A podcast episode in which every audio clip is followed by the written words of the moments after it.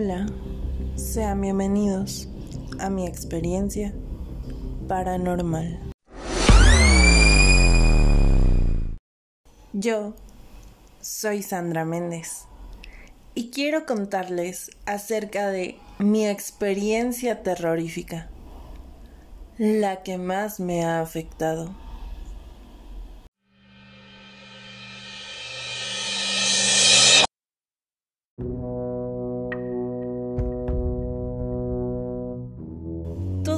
En 2018, cuando mi papá decidió que debíamos tomar unas vacaciones a la playa. Recordé que 10 años atrás había hecho un viaje con mis mejores amigas. Su papá nos había llevado a Tuxpan.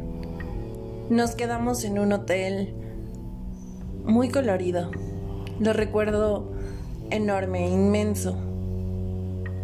Por lo cual esa fue mi sugerencia y también fue nuestro destino.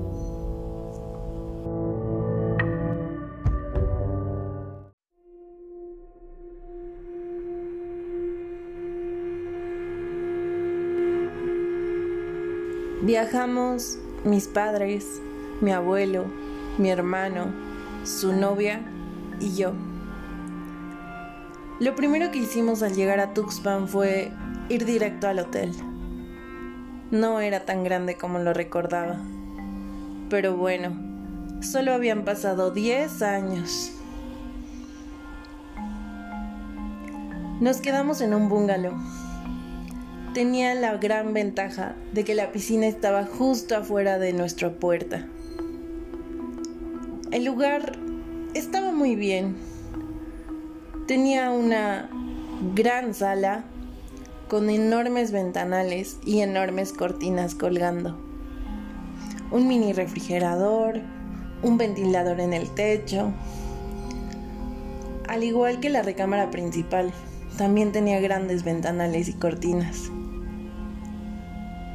Estaba el baño y además otra recámara con dos camas matrimoniales, donde se quedaron mi abuelo, mi hermano y su novia. Mis papás se quedaron en la principal. Querían que me quedara con ellos, pero yo pensaba dormir mejor en la sala. Tendría más privacidad y tal vez podría desvelarme.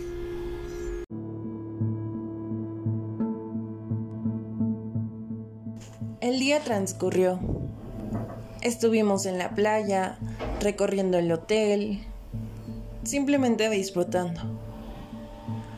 Cuando llegamos al hotel por la noche, creo que todos estaban cansados porque rápidamente cayeron dormidos. Yo estaba hablando por teléfono en la sala, recostada en el sofá. Mi cabello estaba recargado en el descansabrazos. De repente, mi cabello golpeó mi cara. No le tomé demasiada importancia, hasta que empecé a pensarlo. ¿Por qué mi cabello golpearía mi cara? Ni siquiera es tan largo. Y además, el cabello simplemente resbalaría, no caería en mi cara. Ni siquiera tendría por qué tocarme. Mientras más lo pensaba, me levanté del sofá. Empecé a ver hacia todos lados. Volté a ver el techo. El ventilador estaba apagado. No podría hacer eso. Sí, sí había una ventana atrás de mí, pero la ventana estaba cerrada. No pudo haber corrido el aire como para que mi cabello golpeara mi cara. Mientras más lo pensaba, menos le hallaba coherencia. Mi corazón empezaba a latir rápidamente.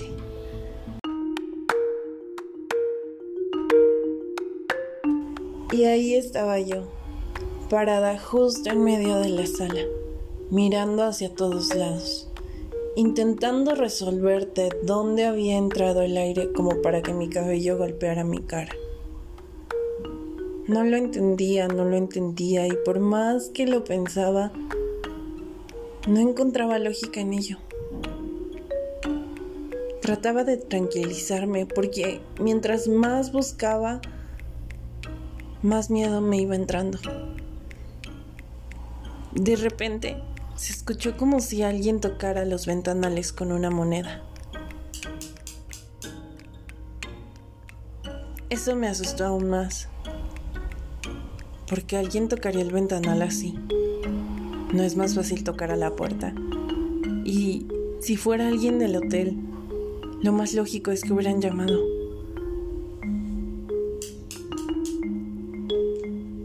Me asusté. No había nada afuera. Decidí ir al cuarto de mis papás. Me recosté en el sofá cama ya que no quería despertarlos. Pero seguía aterrada. No podía cerrar los ojos. Dieron las dos de la mañana y yo seguía sin dormir. Ya estaba desesperada. Justo arriba del sofá había otra ventana. Lo seguía escuchando. Era recurrente, pero no continuo. Pasaba un rato y dejaba de sonar. Volvía a sonar, pero no sonaba seguido, no era consecutivo. Eran solamente... y se callaba. Me asusté y decidí entrar a la cama. Quizás eso me ayudaría a dormir.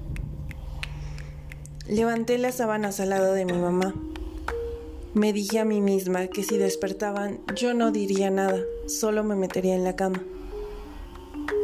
Al levantar las sábanas, ella despertó. ¿Qué pasó?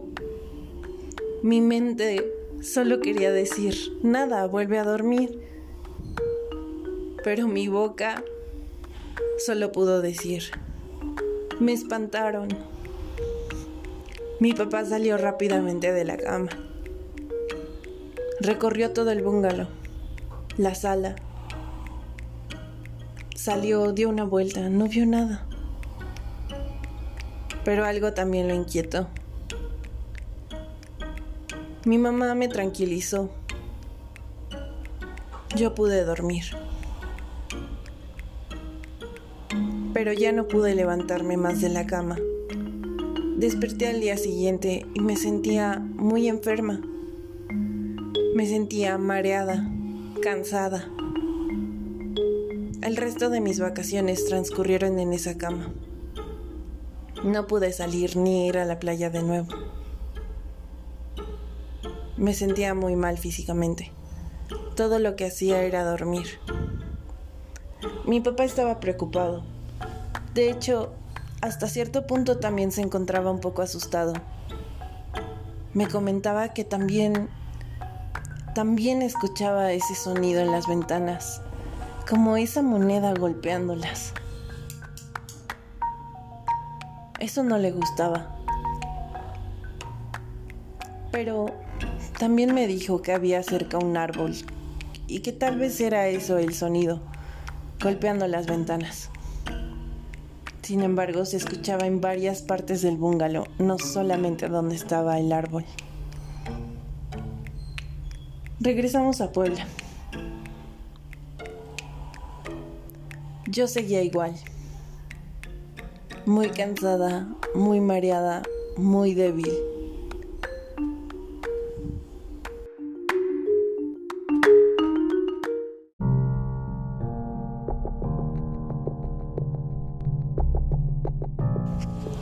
Fui a ver a la doctora, con quien siempre íbamos con quien siempre nos recuperaba de cualquier enfermedad. Me mandó estudios, diferentes análisis, medicamentos, más medicamentos, y yo seguía sintiéndome igual. Desesperada, fui a otro médico. Más análisis, más medicamentos y yo seguía sintiéndome igual. No dormía y lo poco que lograba dormir tenía pesadillas. Pesadillas que recuerdo eran espantosas, pero no recuerdo exactamente lo que soñaba. Solo me acuerdo ver algo negro. Todo mi sueño era negro pero no recuerdo más. Solo sé que me daban mucho miedo. Los médicos no me recuperaron. Yo no podía dormir. Le conté a mi abuela lo que me pasó y le pedí que me hiciera una limpia. Yo no creía en eso, pero ella sí lo creía. Y yo creía en ella. Así que yo me iba a creer lo que sea que ella me hiciera. Mi tía no quería que ella me la hiciera, porque dice que si ella me limpia las malas vibras se le pasarían. Así que me llevaron al centro, a esas calles con tiendas esotéricas. Llegamos y mi abuela ya iba preparada, ya llevaba una especie de ramo, creo que dos huevos y un par de frasquitos, unos botecitos de plástico con una etiqueta pegada que decía espíritus y la otra ni siquiera lo recuerdo. Pero solo tenían unos líquidos o una especie de aceite. No recuerdo entre tantas cosas que se necesitaba. Pero ella llevaba una bolsa con muchas cosas de esa clase. La persona que me hizo la limpia era un chico, un chico alto. Le pidió lo que ella llevaba más alguna otra cosa que adquirimos con él. Yo no lo entiendo bien, pero comenzó con el ramo. Lo pasó por todo mi cuerpo. Después tomó esos botecitos. Los abrió y tomó de uno de ellos. Después escupió en mí todo el líquido. Yo no sabía cómo reaccionar. Quería reírme. Era muy extraño. Mi mamá me miraba fijamente, poniendo una cara de no te rías. Lo veía en su boca, toda apretada. Antes de empezar a hacer eso, ella me lo dijo. Te lo tienes que creer para que sirva. Y sí, en eso estaba de acuerdo. Hice una lucha por no reírme, y creo que gané. Al terminar, creo que lo último que hizo fue pasar el huevo por mi cuerpo. Rompió el huevo en un vaso con aceite. Entiendo que lo que ellos leen es la clara del huevo esparcida por el vaso y el aceite. Él me señalaba cosas en el vaso y me explicaba que había una presencia conmigo, que era hombre. Me preguntó si yo había ido a algún cementerio. Coincidencia o no, sí lo había hecho. Me, me preguntó qué era lo que estaba haciendo cuando se manifestó. Le dije que hablaba por teléfono.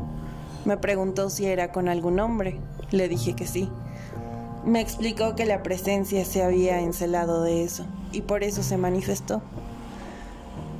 Me dijo que debía de hacer 10 limpias más además de esa. Además la limpia costaba 250 cada una. También iba a necesitar una especie de ritual para deshacernos de la presencia, que era aún más elevado que cada una de las limpias y debía de prender una veladora en la noche en mi cuarto y dejarla encendida hasta que se derritiera totalmente. Supuestamente en ella podría leer lo que la presencia quería. Nos fuimos, salimos de ahí e íbamos pensando. Yo no creía eso, ni mi mamá ni mi abuela quedamos que probablemente era un truco, una especie de venta. Quería amarrarnos vendiendo más. Solo eso pensamos. realmente no lo sabíamos. El hecho de que yo hubiera ido recientemente a un panteón pudo ser una coincidencia, porque ni era tan reciente, tenía meses atrás. Pero coincidió. Entonces nos fuimos a casa de mi abuela. Mi abuela decidió hacerme la limpia, sea como sea. Solo fue más sencillo. Solo tomó un huevo y lo pasó por todo mi cuerpo. Lo rompió en el vaso con el aceite y me señaló de nuevo. Tú tienes un escupitajo, no es otra cosa. Yo me asusté. ¿Un, un escupitajo? Entiendo que un escupitajo es cuando una persona que te envidia o te desea mal te mira o piensa en ti y escupe al piso. Por eso se le llama escupitajo. Pero es una especie de brujería. A eso se refería. Entonces decidió curarme. Me curó sentada en una silla en un cuarto. Extendió mis manos recargadas en mis piernas. Comenzó a hacer como rezos, susurrar rezos. Yo ni siquiera los entendía. También tomó los botecitos de espíritus y me los escupió. Sí, esa era la parte que no me gustaba, pero era mi abuela y yo creía en ella. Tomó una especie de flores rosas. Las mojó, no recuerdo si con alcohol o con los mismos espíritus. Las puso en mis manos. Un puño en una mano y un puño en otra mano. Las amarró a mí con listón rojo nunca paró de rezar. Se posicionó atrás de mí. Con esos líquidos puso una cruz en la parte de mi cuello. Y empezó a decir, Sandy, si me escuchas, Sandy, si me oyes, ven aquí. No sabía qué pensar, pero eso hizo que mi garganta sintiera un quiebre. Tal vez un poco de ganas de llorar. No sé si por lo mucho que confiaba en ella o porque yo estaba creyendo en eso. Terminó. Y yo me fui a mi casa justamente así, con rosas en mis manos. Hasta que llegué a casa, mi mamá me quitó eso de las manos. Lo ató a un pequeño ramo que llevábamos y lo dejó colgado cerca de mi cama en mi cuarto. Yo pude dormir. Logré dormir y me sentía mejor. Ya no sentía mareos, ya no me sentía pesada, ya no estaba cansada. Logré descansar al fin. Yo aún no me explico qué fue lo que pasó, yo aún no me explico qué era lo que tenía. Ni siquiera logro explicar qué fue lo de mi cabello o lo del sonido de las monedas. Solo sé que realmente me sentí mejor después de eso. Tal vez solamente estaba sugestionada. Tal vez solamente creí que alguien aventó mi cabello cuando probablemente solo fue el aire. Tal vez yo solita creí que había algo más y yo me asusté y yo forcé a que me hicieran una limpia y yo forcé a creerme que la limpia me iba a salvar de todo. O tal vez no. O tal vez había algo más. Tal vez algo vino conmigo. Y tal vez mi abuela lo alejó de mí. No lo sé. Aún no lo sé y tal vez nunca lo sepa. Lo que me alivia es que ya pasó. Hablando sobre esto con mis padres hace un mes tal vez, Mi madre recordó que esa noche que yo me metí en la cama, ella durmió. Y estando dormida, de momento despertó. Y vio en una de las esquinas de la habitación a una niña que empezó a caminar alrededor de la habitación, golpeando las cortinas con sus manos mirando fijamente a mi madre y luego a mí, que yo estaba dormida al lado de ella. Me miraba y se acercaba más y más a mí. Mi mamá no podía moverse.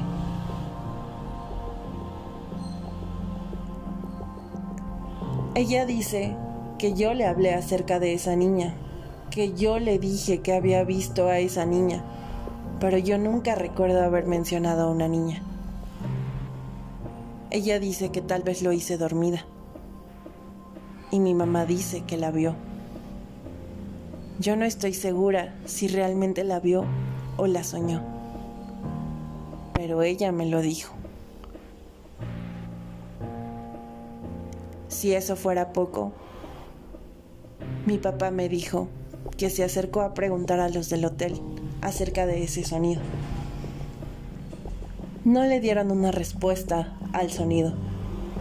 Pero le dijeron que hace unos años una niña había muerto ahogada en la piscina.